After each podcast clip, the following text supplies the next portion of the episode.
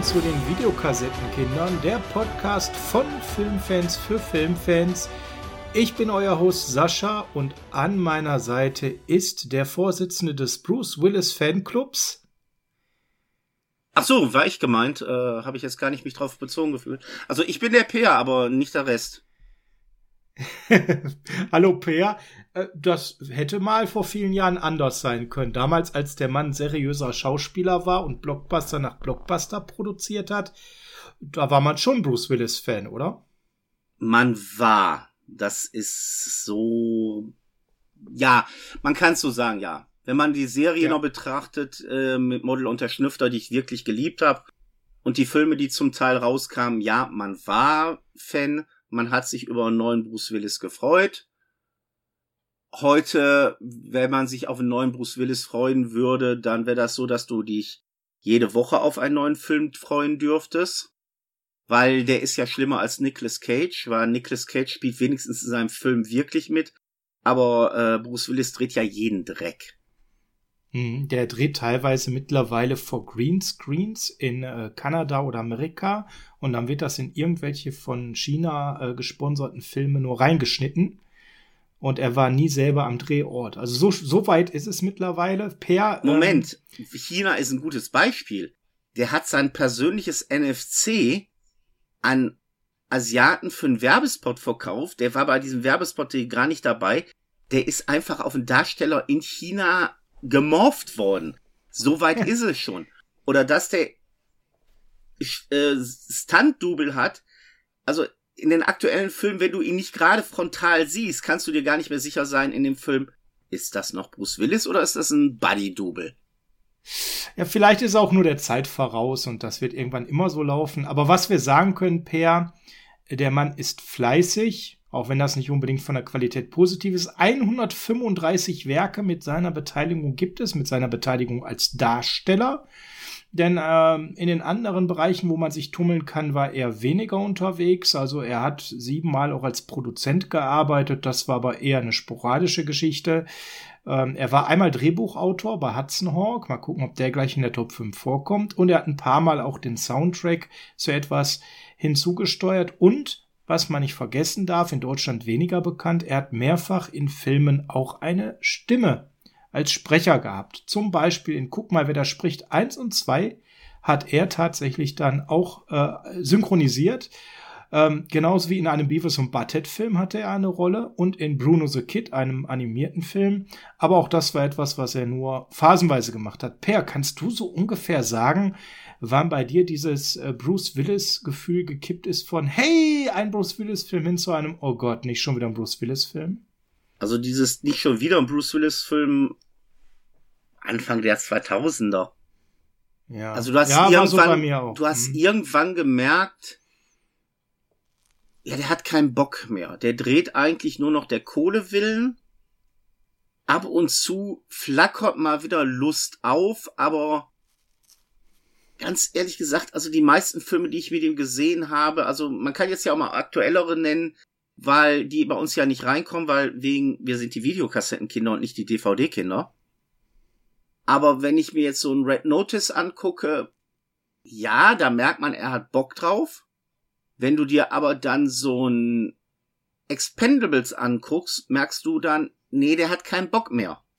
Und das ist ja auch ja, einer der, der läuft Gründe. Da nur durchs Bild, weil ich krieg Geld, ne? Ja, und das ist ja auch einer der Gründe, warum man ihn bei Expendables 3 gefeuert hat, weil Sylvester Stallone gesagt hat, entweder du hast Bock, wie alle hier, oder du kannst gehen. Und dann muss wohl dann damals wirklich so eine Antwort gekommen sein, ich bin des Geldes wegen hier. Und dann habe ich absoluten Respekt vor Sylvester Stallone in dem Moment wieder, weil er dann gesagt hat, ja, tschüss. Dann suche ich mir einen, der nicht nur der Kohle wegen hier ist. Klar, Geld wollen wir alle verdienen, aber du sollst hier sein, weil du Bock hast. Und alle haben hier Bock, nur du nicht. Ja, bei G.I. Joe muss das auch ganz schlimm gewesen sein. Ja, auch der wird heute nicht vorkommen. Keine Sorge. Per, wir gucken mal auf die Top 5. Ich glaube, die Spielregeln der Top 5 müssen wir gar nicht mehr groß erklären, deswegen in Kurzfassung. Jeder von uns nennt die Top 5 zu einem Darsteller. Heute Bruce Willis, nachdem wir als Weihnachtsspecial Stirb langsam hatten. Einer fängt an, beim letzten Mal warst du es, hast mir permanent Kurt Russell-Filme geklaut, deswegen bin ich diesmal derjenige, der äh, anfängt. Wir hatten danach eine Weihnachtsliste noch, da hast du angefangen. Verdammt, dann bist du wieder als erstes dran. Mist! Auf jeden Fall ähm, ist es so, einer fängt an, der andere zieht nach. Und in dem Fall, und da bleiben wir mal bei Stirb langsam als Beispiel, weil das ist eine bekannteste äh, Filmserie mit mehreren Teilen. Ein Teil löscht alle anderen Teile einer Serie. Das heißt, ihr werdet heute nicht auf den Plätzen Stirb langsam 1, 2 und 3 hören. Oder 5. Äh, ist, der fünfte war äh, kein, das ist ein, ein Bruce Willis Actionfilm mit einem falschen Titel, einem Etikettenschwindel, mehr nicht. Also ich Aber, sag mal ganz ähm, ehrlich, leichter hätten wir es heute, wenn wir die Flop 5 machen würden. Ja, das wäre schnell. Ne? Da bräuchten wir eine Flop 10 jeweils, weil da muss man ganz klar sagen, die Qualität hat rapide nachgelassen. Aber nein, ihr hört heute die Top 5 Bruce Willis. Ja, Per, du hast mich überzeugt, zähneknirschend. Äh, Mist, verdammt, meine Taktik ist hinfällig. Fang du dann mal an, ja? Ja, mein Platz 5 ist für mich eine sehr schöne Komödie, bevor es Stirb langsam gab. Das ist nämlich Blind Date, Verabredung mit einer Unsichtbaren, mit Kim Basinger. Mhm. Ja, den haben wir schon kurz in der letzten Folge erwähnt, aber erzähl noch mal ganz kurz, warum findest du diesen Film so gut? Weil der absolut chaotisch und abgedreht ist. Es geht ja darum, dass Bruce Willis da jemand ist, der zu einem Geschäftsessen gehen soll mit weiblicher Begleitung, die er nicht hat und kriegt dann von seinem Bruder, dem legendären Phil Hartman, dann die Idee beigebracht, hör mal, ich kenne da eine, das ist eine ganz süße, eine ganz nette, geh mit der dahin. Aber hör mal, ganz wichtig, gibt er keinen Alkohol, dann wird die echt wild. Und ja, Bruce Willis denkt, wild, hm, da geht abends was ab. Ja, was Bruce Willis aber falsch verstanden hat, wild war nicht auf sexuelle Leistung bezogen, sondern die Frau dreht richtig, richtig ab. Und Bruce Willis ist eigentlich während des ganzen Films nur dran, scheiße, wie komme ich aus dieser Nummer wieder raus? Das ist gerade die Hölle der Peinlichkeit, durch die ich gehe. Für mich eine richtig gelungene Komödie, Blind Date, Verabredung mit einer unsichtbaren, äh, unsichtbaren, Unbekannten, den ich das erste Mal tatsächlich bei Pro7 sehen durfte.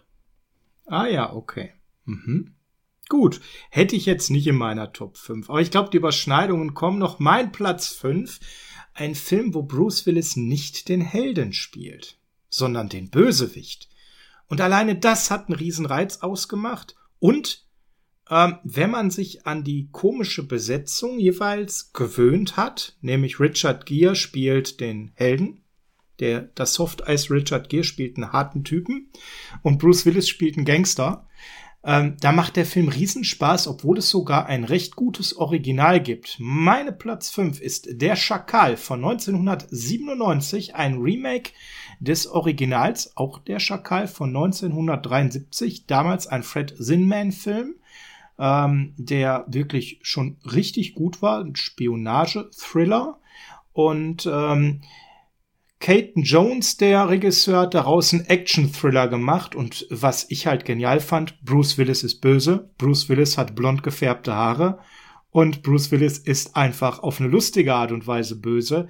Und es hat einfach riesen Spaß gemacht. Und du sympathisierst von Minute eins mit dem Bösewicht Bruce Willis, weil, hey, Richard Gere ist der Gute und nichts gegen Richard Gere. Also bei Pretty Woman ist das ein toller Schauspieler, ne? Oder ein Offizier und ein Gentleman. Aber es ist ein Action-Thriller. Da will ich den nicht als Guten haben. Nein, das kaufe ich nicht. Also, ich will, dass der Böse gewinnt. Der Film macht einfach riesen Spaß. Es geht ähm, bei dem Ganzen so ein bisschen um, um russische Mafia und Kopfgeld und Geheimdienste. Ich will da gar nicht so viel erzählen, dann äh, spoiler ich das, falls ihr das mal selber sehen wollt. Der Film macht einen riesen, riesen Spaß und wie gesagt, Bruce Willis ist der Böse. Ich kann ihn nur empfehlen, ist zum Beispiel auch in der Prime Video Flat drin, falls ihr Amazon Prime Video habt oder auch bei Disney. Also ihr habt sogar zwei Chancen, diesen Film zu sehen. Ist ja nochmal so ein kleiner Spezialservice von uns den wir an der Stelle gerne nochmal mitgeben. Da muss ich nachher nochmal schauen, wer Blind Date übrigens streamt. Ich weiß nicht, ob du da eine Information hast. Nee, aber dann kannst du jetzt schon mal dich um den nächsten Film von mir kümmern. Ich Bitte. Bin, ich bin wieder im komödiantischen Bereich. Oh Gott. ein Film, der unwahrscheinlich viel gehatet wurde und der auch wirklich nicht gut ist, aber ich mag ihn. Wo es Bruce Willis nicht hinkriegt, mal seinen Espresso zu trinken. Ach nein, den habe ich auch. Es ist Hudson Hawk. Oh, und den habe ich viel höher. Der Film ist strunzdumm. Ah. Ja, aber der ist geil strunzdumm. Also alleine am Anfang, oh. wenn die mit äh, der Vergangenheit diesen Auftakt machen zu Zeiten Leonardo da Vincis, da fallen Sprüche, wo man denkt, Alter, habt ihr irgendwie eine Ahnung gehabt, dass es zu Leonardo da Vincis Zeit keine Autos gab? Und Leute, wenn ihr meint, das ist alles nur eine Synchro-Sache, dass der Film so strunzendumm ist, nein. Schaut ihn euch im Original an. Er ist etwas weniger strunzendumm, aber nicht ernst. Äh, super klasse Film, den gibt es auf Netflix zu streamen. Wäre meine Nummer zwei heute gewesen. Vielen Dank, Peer. Ich darf dann jetzt schon wieder einen Nachrücker nominieren. Meine Nummer zwei, weil ich finde den großartig. Hudson Hawk. Hudson Hawk ist großartig. Und das Großartigste an Hudson Hawk finde ich den Einsatz von Musik. Oh, das war dieses eine Lied, was sie da immer gesungen ich, If you like to swing on a star. Ich kann den Text leider nicht. Ah. Aber wie gesagt, es ist ein strunzdämlicher Film, der Spaß macht. Es geht da auch um eine strunzdumme Sache. Hudson Hawk ist ein Meisterdieb, der was für zwei Leute klauen soll, die eine Maschine von Leonardo da Vinci vervollständigen wollen mit der man Gold herstellen kann. Und das Schlimmste, was in diesem Film passiert, ist eigentlich immer für ihn nur, jedes Mal, wenn er sein Espresso trinken will, entweder wird es ihm aus der Hand geschossen, geschlagen oder was auch immer, der kommt so nie, ich glaube, am Schluss hat er es endlich mal geschafft, eine Tasse ja. Espresso zu bekommen. Aber ja. so dumm der Film ist, aber mein Gott, es muss nicht immer hochintellektuelles Kino sein, hatte Marek Ranitzky gesagt. Manchmal darf es auch was in die Na, Fresse sein. Nicht, äh? Ja, dann manchmal ja, muss es auch ein Schlag in die Fresse sein. Also äh, tatsächlich ist der auch massiv unterbewertet, weil egal wo ihr guckt im Internet bei so Rankings, ähm, ob das Letterboxd ist oder IMDb, OFDB, wie die alle heißen, da läuft der unter allen Bruce Willis Filmen unter ferner Liefen irgendwo ganz hinten. Der ist genial, schaut ihn euch an, der macht Riesenspaß. Ja, brauche ich einen Nachrücker. Dann komme ich aber erstmal zu meiner Nummer vier. Noch kein Nachrücker, sondern ein Film, der einfach wahnsinnig viel Spaß gemacht hat und für mich ähm, einfach auch ein Überraschungsfilm war, so würde ich das mal nennen. Denn ich habe gar keine Erwartung an den gehabt. Hm, ich habe äh, das war die Zeit, das war so eigentlich so mit der letzte Film. Da war Bruce Willis auf dem Cover und dann war der Film im Angebot. Ich hatte nichts darüber gehört damals 2006, hab den blind auf DVD gekauft und ich war mega zufrieden und ähm, hatte Spaß mit dem Film. Und ich glaube, das sind so Dinge, das ist ja das, was man danach dann vermeiden sollte, blind einen Bruce Willis-Film zu kaufen. Ich rede von Mr. Goodcat und seiner Rolle in Lucky Number 11. Ein Film, der mir richtig viel Spaß gemacht hat. Ähm, ein Thriller mit Action, so würde ich das sagen. Und vor allem mit ganz vielen Twists und unvorhergesehenen Wendungen. Ähm, das geht darum, dass, äh, also spielen noch andere sehr bekannte mit, Josh Hartnett, Morgan Freeman, Ben Kingsley, also das Ding ist randvoll gut besetzt und die Hauptrolle spielt Josh Hartnett. Ähm, und der spielt halt einen Typen, der seinen Job und verloren hat und die Frau und seine Bude. Also eigentlich hat er gar nichts mehr am Start und pennt irgendwie provisorisch bei einem Freund, der aber irgendwie jetzt gerade weg ist. Ja. Und ähm, er versucht ihn zu finden und dann sind plötzlich irgendwelche Geldeintreiber da, die seinen Kumpel suchen und äh, wichsen den, äh, schlagen den zusammen, piep, ne? Und damit beginnt eigentlich das Ganze. Und äh, jetzt will er natürlich wissen, was da los ist und stellt fest, uh, da ist jetzt aber irgendwie richtig Mieses passiert und seinen Freund kennt er gar nicht so richtig gut. Und ähm, ja, im Endeffekt gerät dann dieser Slevin in so einen, ja, in eine Auseinandersetzung zwischen verschiedensten mafiösen Strukturen. Ja, und in der Mitte dieser steht Bruce Willis mit zwei Knarren. Mehr muss ich, glaube ich, nicht erzählen. Lucy Lou spielt auch noch eine größere Rolle in dem Film. Äh, Danny Aiello, äh, Ben Kingsley, Stanley Tucci, also super viele sehr geile Schauspieler. Macht mega Spaß. Problem an dem Film ist, hast du den einmal gesehen und hast dieses Ende einmal gesehen, dann lässt auch eine Menge Motivation an dem Film nach, weil das Ende äh, zieht unheimlich den Film von der Bewertung noch mal nach oben. Das ist so, ich würde sagen, einer der bestgemachten Twists der ganze Film ist ein Twist, permanent twistet der Film und am Ende kommt der größte von allen Twists und einer der wenigen Filme, wo ich den Twist nicht vorausgesehen habe. Und deswegen beim zweiten gucken, dritten gucken, man weiß ja dann, was passiert, dann hat man eher so die Freude, wenn man den dann noch mal so mit, mit jemand anders guckt, einem Kumpel oder der Frau, ähm, dass die da auch nicht draufkommen. Per, wie fandst du den? Du, das ist sehr lange her, dass ich den gesehen habe weil es halt ein Film ist, den kann man nur einmal gucken und ihn genießen. Und ich habe ihn als sehr gut in Erinnerung. Ich weiß, dass ich ihn ein paar Jahre später nochmal geguckt habe. Und das Problem ist dann bei mir, wenn ich den dann später nochmal gucke, fällt mir dann wieder das Ende ein.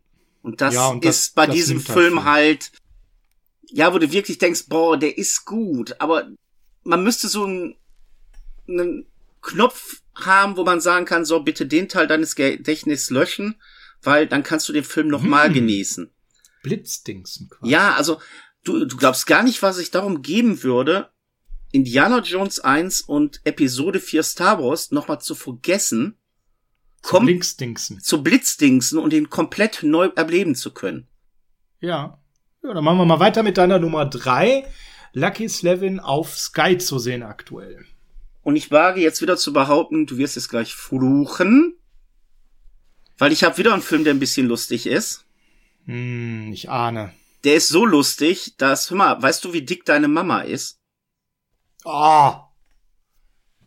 Nee. Deine Mama ist so dick, die muss man im Mehl rollen, damit ah. man die feuchte Stelle findet. Oh nein. Und dir bleibt wenigstens die Ehre zu sagen, wie heißt der Film?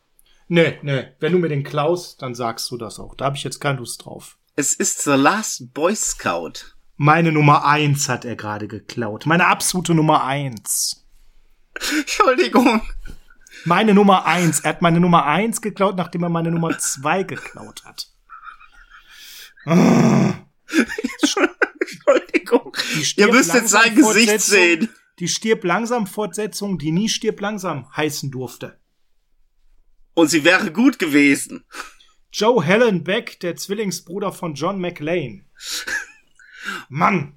Und nicht nur, dass er mitspielt, es ist auch noch Damien, äh, Damon Waynes mit in dem ja, Film. Ja, da muss man immer aufpassen. Welcher der 27 Waynes-Brüder ist es? Es ist Damon, ja. Und, und es ist sein, sein bester Film, muss man einfach mal so sagen. Ja, und ein Film, an den er keine guten Erinnerungen hat, weil er hasst Bruce Willis seit dem Film.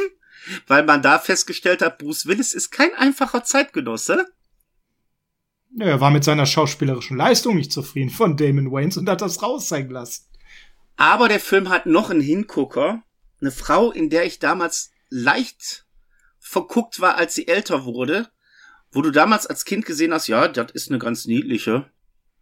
So wie damals Alissa Milano. Wo du wusstest, wenn die Frau erwachsen ist, die wird sehr viele Herzen brechen. Das ist Danielle mhm. Harris. Danielle Harris. Ja, ja, das war die Tochter, ne? Das war die Tochter und äh, für die Leute, die jetzt mit dem Namen nichts anfangen können, das war auch in Halloween 4 und 5 die Nichte von Michael Myers. Mhm, mhm, mhm. Aber ihre Gänse, ist erwachsen geworden, die Tochter von Die ist Helmut. erwachsen geworden, ja. Boah, Per, du treibst es auf der Spitze. Beim letzten Mal hast du mir die Nummer 1 und die Nummer 3 geklaut. Diesmal die Nummer 1 und die Nummer 2. Das war deine Nummer 3, ne? Das war meine Nummer 3. Ja, dann äh, schieb ich jetzt einfach ein bisschen nach oben, weil ich keine Lust habe, eine Nummer 6 auf eine Nummer 1 zu setzen. Das mache ich jetzt nicht mit. Und ich habe Stirb langsam extra heute rausgelassen, weil ich dachte, den bringst du eh. Äh, dann kommt jetzt, ja, Pulp Fiction. Was soll ich dazu sagen? Jetzt kommt Pulp Fiction. Meine Nummer drei. Pulp den, Fiction. Den hätte ich jetzt bei dir nämlich gedacht, der ist bei dir auf eins. Butch Coolidge. Pulp Fiction. Muss ich dazu irgendwas sagen? Ein Film. Besser geht's kaum. Pulp Fiction. Meine Nummer drei. Hm. Ich habe ir ich hab irgendwie das Gefühl, du bist leicht angefressen. Hm, jetzt nimm er doch eigentlich den nächsten bitte von der Liste. Komm. Schnell. Ja, das war. Du, du musst dir mal überlegen, ich habe die Wahl zwischen, okay, du lässt Stirb langsam raus, weil der nimmt da eh. Du hast Last Boy Scout, du hast Pulp Fiction und du hast Hudson Hawk. So. Und dann habe ich jetzt an eins, zwei und drei die so vergeben und jetzt klaust du mir eins und zwei, anstatt mir die drei klaust oder die fünf. Nein. Also ich habe jetzt den nächsten, ich hoffe, ich klaue dir den jetzt nicht wieder, weil der ist ja, hart an der Grenze zum DVD-Zeitalter. Johnny die Tulpe. Sehr schöner Film, habe ich nicht unter den Top 5. Ich habe eine Ausnahme als Nachrücker, der nicht im VHS-Zeitalter war. Es war aber nicht Johnny die Tulpe. Und zwar reden wir hier über keine halben Sachen.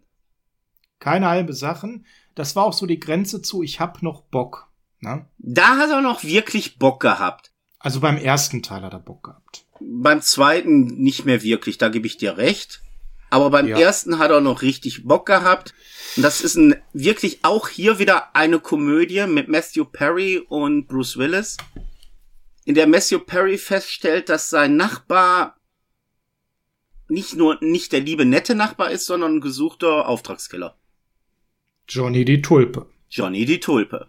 Und muss damit halt so klarkommen, wie werde ich damit fertig und wird in Machenschaften und Sachen verwickelt, die mit sehr viel bleihaltiger Luft versehen sind. Ja, ein Und sehr schöner Film. Ja. Meine Nummer zwei, Johnny die Tulpe. Dann würde ich jetzt tatsächlich an der Stelle mal einen Joker aus der Zeit ziehen, wo die Videokassette keine so große Rolle mehr gespielt hat, aber ich brauche ja Nachrücker. Und Lucky Number 11 ist ja von 2006 und war auch schon DVD und da habe ich ja auch schon ein bisschen geschummelt, ja. Und da ich jetzt keine Lust habe, The Sixth Sense reinzunehmen, den überlasse ich dir, nämlich jetzt Sin City. Den ersten. Er spielt in Hard. Sehr schöner Film. Ein wunderbarer Film, den ich jetzt mal als Nachrücker reinnehme, äh, obwohl er eigentlich für die Videokassetten-Ära zu spät ist. Da müsste man eher nochmal auf Last Man Standing oder sowas schauen, aber ich will ja keine Tipps für deine Nummer eins geben. Ähm, du, meine Nummer eins wirst du nie erraten. Meine Nummer eins auch nicht. Ja, also ich habe nämlich noch eine, eine Nummer null quasi, eine 1A mit Sternchen, weil ich hatte ja sowas schon befürchtet. Und die ist tatsächlich echtes Videokassettenzeitalter. Aber Sin City ist für mich äh, tatsächlich einer meiner absoluten Top 10 Lieblingsfilme all time. Ähm, ja, was soll, ich jetzt, was soll ich zu Sin City sagen? Ein Frank Miller Film, ein Robert Rodriguez Film, ein Quentin Tarantino Film mit Jessica Alba, Rosario Dawson, Elijah Wood, Bruce Willis, Del Toro ist dabei, Michael Clark Duncan ist dabei, Josh Hartnett ist dabei, Michael Metzen, wer ist da eigentlich nicht dabei? Ja, Clive Owen, Brittany Murphy, ich glaube Mickey Rourke auch, ja. Äh, kann man gerade nirgendwo streamen. Deswegen gönnt euch einfach mal die Blu-ray. Gönnt euch mal das Mediabook mit allen Fassungen. Äh, das ist grafisch, visuell. Also, es hat nie wieder ein Film geschafft für mich, an der Stelle so viele Visuals in einem Film zu, kre ähm, zu kreieren, die dauerhaft bei mir hängen geblieben sind, weil ich fand diesen Einsatz von Farbe in diesem eigentlichen Schwarz-Weiß-Film, das, das hat mich total gepackt. Und ich kann jetzt noch locker zehn Szenen äh, sofort aufzählen, wo es äh, in diesem Schwarz-Weiß-Film den Einsatz von Farbe gibt, der total prägend war und den ich bis heute behalten habe. Und ich habe diesen Film bestimmt schon 50 Mal gesehen, aber jetzt bestimmt schon zwei Jahre nicht mehr. Ja, und trotzdem, das bleibt haften. Das war für mich visuell einfach äh, ein göttlicher Film. Okay. So, wenn du jetzt den Film hast, den ich hier als ultimative 1A-Nummer habe. Ich könnte jetzt mit Titeln kommen, wie Armageddon. Nein, du weißt eigentlich, welchen ich da hab. Du kennst nämlich noch einen meiner absoluten Lieblingsfilme. Ich weiß, aber der ist tatsächlich nicht meine Nummer eins. Ich möchte einen Film Ach. als eins nennen, wo man merkt, dass der Film dem Darstellern, allen dreien, richtig Bock gemacht hat. Der auch nicht sehr erfolgreich war, weil es ist eine der schwarzesten Komödien, die ich je kennengelernt habe. Es ist ein Zombie-Film mit Bruce Willis sozusagen. Und nein, es ist nicht Planet Terror, weil der kam zu spät. 2007, ja. Ich rede hier von einem Film mit Meryl Streep und Goldie Hawn. Der Tod steht ihr gut. Mit einem oh. Bruce Willis, der zu dem Zeitpunkt auf seinen Zenit, würde ich sagen, stand. Mm, der ja. auch zu der Zeit richtig Bock hatte. Mhm. Und der Film ist einfach so geil krank, wenn seine, was die verstorbene Ehefrau aus dem Reich der Toten wiederkommt, um sich mit ihm anzulegen und nachher ist auch seine Geliebte tot und ist auch wieder da und die kloppen sich und haben ein Loch im Körper, weil auf sie geschossen wird. Äh, der Film ist einfach nur geil. Also ein Film auch, der nicht wirklich oft irgendwo lief, läuft, der auch bei vielen gar nicht mehr auf dem Plan steht, dass der existiert. Und dementsprechend möchte ich den nochmal in Erinnerung rufen. Der Tod steht ihr gut. Der läuft sehr unterm Radar und ist ja auch damals per sehr kritisiert worden. Ja. Das also, glaube ich gerne. Also war schon so, ähm, ja, die, der Kritik Humor hat ist sehr schwer mit ihm getan. Ne? Der Humor also, ist sehr speziell. Also mhm. Goldie Horn läuft da den halben Film äh, mit einem kanonengroßen Loch im Körper rum, weil auf sie geschossen wurde. ja. Allein das war schon heftig. Oder Meryl Streep wirkt das Genick gebrochen, das stellt man auch zur Schau, wie der Nacken so verdreht ist. Also, der ist sehr schwarzhumorig und da, ich mag schwarzen Humor. Und das habe ich, ich, bei glaub, allen dreien nie erwartet. Und das war, glaube ich, der Grund, warum mir der Film damals so mega gefallen hat. Mhm. Ich glaube, das ist aber auch der Knackpunkt. Ne? Das ist so ein Film, du musst diesen Humor mögen, sonst kannst du damit nichts anfangen. Richtig. Aber, und das ist das Schöne, du merkst allen drei Schauspielern an, die haben da voll Bock drauf. Von 1992 können da momentan nirgendwo streamen. Ja, Schaut mal euch einen Trailer auf YouTube an, ob sich da für euch eine Investition lohnt. Der ist, ich würde den nicht uneingeschränkt empfehlen, der ist echt speziell, ja. Und jetzt kommen wir zu dem speziellsten Film, den Bruce Willis jemals gemacht halt, hat. Halt, lass mich raten. Du weißt es. Okay, dann mach es. Weil es, er ist nicht nur ein Top 10 Film, sondern er ist ein Top 5 Film all time für mich. Und damit stehe ich in einer kleinen harten Fangemeinde da, weil es gibt ganz viele, die sagen, sie verstehen diesen Film nicht. Und was soll der Rotz? Und dann gibt's eine kleine harte Fangemeinde, die sagt, geil, das ist einer der besten Filme, die ich je gesehen habe. Die Rede ist von 12 Monkeys. Terry Gilliam hat Geld bekommen und wie immer nicht genug, weil jedes Mal hat er Probleme mit dem Budget gehabt und hat mal wieder was völlig abgedrehtes, konfuses, Abstruses gedreht und mittendrin Bruce Willis. Und dieser Film ist für mich einfach ein massives Meisterwerk. Es geht darum, es spielt im Jahr 2035, 2035 die Erde ist quasi, äh, ja, das ist jetzt kein so schönes Thema, durch eine Virenepidemie entvölkert. Ne? Keine, ähm, keine Parallelen zu jetzt, aber quasi gänzlich vernichtet. Und es gibt halt nur noch ganz, ganz wenige Überlebende in so einem ja, Untergrund, ja. Und äh, hoffen natürlich alle, dass sich das Leben wieder besser und dann gibt's halt Bruce Willis. Ähm, der soll halt diesen Ursprung der Apokalypse herausfinden. Und dazu schickt man ihn als sogenannten Zeitboten in die Zeit vor diesem Ausbruch zurück, damit er das auffällt. Allerdings nicht ins Jahr 1990, sondern aus Versehen, es geht da bei dieser Zeitreise was schief, gerät er ins Jahr 1990 in eine Irrenanstalt. und da äh, schon mal kleiner Spoiler, ähm, mit sehr, sehr geilen Bewohnern, ne, Per? ja, wobei das Geilste finde ich wirklich, wie man den Bogen zum Anfang schließt mit dem Ende. Aber mehr ja. möchte ich auch nicht sagen. Aber ich kann so viel sagen, äh, wer mal sehen will, wie Brad Pitt Schachfiguren von einem Schachbrett ist, guckt euch diesen Film an. Der hat da in noch recht jungen Jahren eben einen dieser Bewohner im Irrenhaus gespielt. Genau. also am Ende findet man den Dreh nach 96. Mehr wollen wir nicht verraten, weil der Film lebt einfach von dieser genialen Erzählung und hatte eben auch ähm, gar keine so prominente ähm, Cast, sondern ähm, muss man ganz klar sagen, eine Madeline Stowe, die da mitspielt, hatte da eher eine kleinere Rolle. Die war damals bekannt. Und Brad Pitt war damals, ich will nicht sagen ein Nobody, aber der Film ist von 96. Ähm, da hatte er natürlich schon äh, einen gewissen Namen, aber er war noch nicht der Star. Das muss man ganz klar sagen.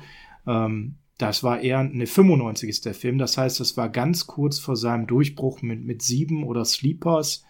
Ähm, und dementsprechend eine kleine Rolle. Und im Nachhinein kann man sagen, hey, in meinem Film hat eben auch Brad Pitt mitgespielt. Ich finde den mega. Das ist, der hat Thrill, der hat Action, der hat eine geile Geschichte, der hat ganz viel Sci-Fi, äh, wird auf Amazon Prime Video gestreamt und ähm, ist aber halt ein Film, wenn ihr euch da mal Kritiken anschaut, dann bewerten ihn ganz viele mit eins von zehn, zwei von zehn, drei von zehn und dann alle anderen mit zehn von zehn, weil bei wem es geklickt hat, hat's geklickt und bei ganz vielen klickt es eben nicht, die dann sagen, oh Gott, was war das denn für eine Grütze? Äh, habe ich nicht nicht so richtig gepackt. Ne? Manche ja, haben auch der, das Ende nicht verstanden. Ja, der hat auch ein, zwei Logikschwächen und der hat auch ein, zwei Längen, aber das ist halt ein Film, der Action hat und mal aufs Tempo drückt, aber auch mal ruhiger wird.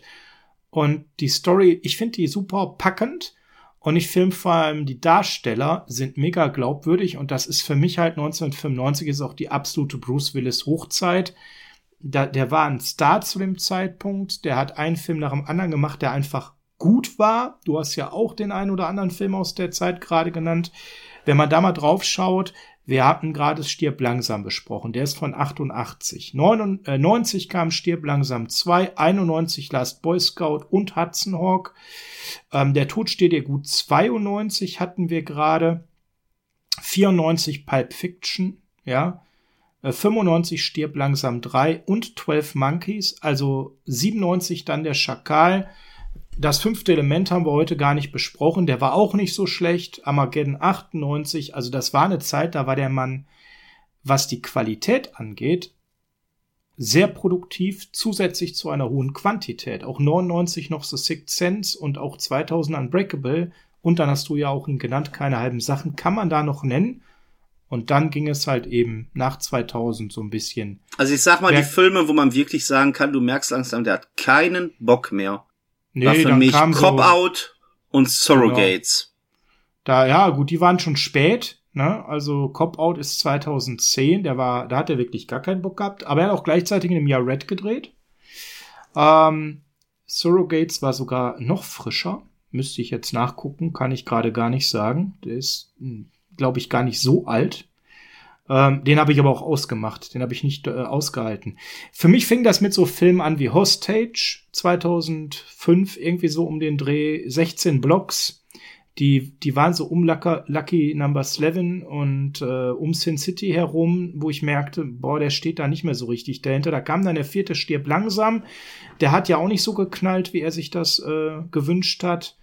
Äh, Planet Terror hat er ein bisschen mitgespielt und, und ab da ging es dann runter. Ich glaube, dann kam erst Surrogates und dann Cop Out. Ja, ähm, 2009. So, ja, du hast nachgeguckt. 2009 kam Surrogates also so, und danach Cop Out. So 2007, 2008, 2009, so die Ecke, äh, da ging es einfach bergab. Ab da war, waren zwar noch einzelne Lichtblicke wie Red 2010, aber danach kam einfach nur noch, da muss man ganz ehrlich sagen, das, das betrifft 40 Filme ungefähr von diesen 140, die er gemacht hat da ist eigentlich fast nichts Gutes mehr dabei, Per. Also für mich ist es mittlerweile so, wenn ich sehe, immer, da kommt ein Film raus, hör mal die, und du liest die Synopsis, so die Handlung durch. Und das hört sich im ersten Moment noch gut an und dann kriegst du mit Bruce Willis spät mit. Dann ist schon für mich mittlerweile so ein Ding. Nee, lass mal. Weil ja, und er schafft das jetzt mittlerweile, also nur mal als Beispiel, in 2021 hat er acht Filme gedreht. Ja, also du hast jemanden, der wirklich ne? Blockbuster-Kino hatte macht jetzt Direct to DVD. Ja, und vor allem Direct to DVD ganz groß auf dem Cover, aber ich laufe da nur drei Minuten durchs Bild, ne? Oder ich werde über ein Greenscreen irgendwie reingepackt in eine Handlung und war nie vor Ort. Also gerade jetzt acht Filme in 2021 war alarmierend, weil so ein Output hat er die ganzen Jahre nicht gemacht. Also der nimmt gefühlt jetzt überall nur Geld mit, wo er muss. Finde ich ein bisschen schade. Auch er hatte mal eine teure Scheidung. Aber dass er da jetzt so finanzielle Not hat, ähm, glaube ich eigentlich nicht. Ja, ich habe die Tage bei IMDb geguckt. Ich glaube, der hat fünf oder sechs Filme allein in der Post-Production momentan. Ja, also er hat dann irgendwann diese Karriereentscheidung getroffen. Für mich nicht nachvollziehbar. Der hätte gut altern können, der Mann, im Sinne von, äh, ich mache jetzt hier so einzelne Highlights, wie zum Beispiel dann eben Red oder Sin City, ne, oder dann eben die Grindhouse-Filme, ähm, womit er seinen Kultstatus, glaube ich, immer mehr erhöht hätte, weil, ey, Bruce Willis hat da einen Auftritt und selbst wenn er nicht die Hauptrolle hat, ich glaube, es hätten alle gefeiert. Nein, er macht jetzt dieses äh, chinesisch-bulgarische Direct-to-DVD runterkurbeln. Also ihr merkt, da muss man nichts mehr gucken die letzten Jahre. Äh, da war der Cut bei Bruce Willis. Schön, dass wir die Top 5 äh, hinbekommen haben. Schön, dass du mir den 12 Monkeys nicht geklaut hast. Vielen Dank dafür. Hudson Hawk war schon schmerzlich. Wobei, ich denke mal, wir müssen noch unsere gemeinsame Nummer 0 sagen, sonst fragen die Leute sich, ey, was ist denn mit?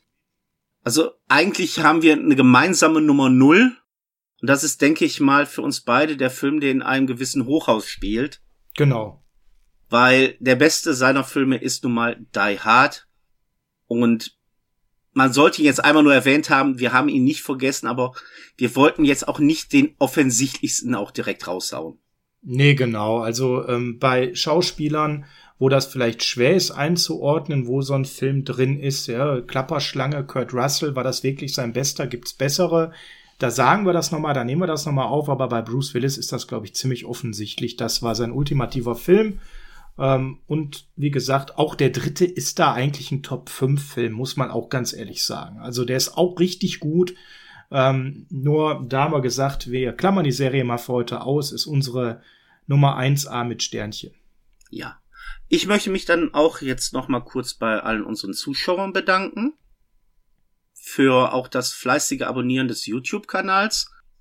Wir haben heute festgestellt, wir haben über 150 Abonnenten. Dafür genau. wollte ich mich heute nochmal bedanken. Super. Und auch für das Hören auf den nicht visuellen Plattformen bei Prodigy, bei allen Streaming-Anbietern, wo wir zu haben sind. Und da möchte ich einmal von mir aus auch nochmal Danke sagen. Und des Weiteren würde ich euch auch gerne mal bitten, schickt uns doch auch mal Filmvorschläge zu, die wir beide uns angucken sollen. Wo vielleicht der Sascha ein bisschen mal gequält werden darf. Ich habe ja immer noch diese offene Rechnung mit äh, einem Cartoon-Film und einem Basketballspieler offen. Das nimmst du mir irgendwie übel, ne? Ja gut, wir, äh, wir beenden jetzt mal hier die Folge. Schönen Dank, dass ihr heute wieder uns treu wart. Liked uns überall, wo ihr uns liken könnt, retweetet uns, äh, antwortet uns, Herzchen, Glocke, Sternchen, alles was geht, haut raus. Und Per, äh, ein wichtiger Hinweis noch. Bitte das Rückspulen nicht vergessen, sonst kostet euch das ein Euro extra. Von mir aus jetzt einen schönen Tag noch. Ciao. Ciao.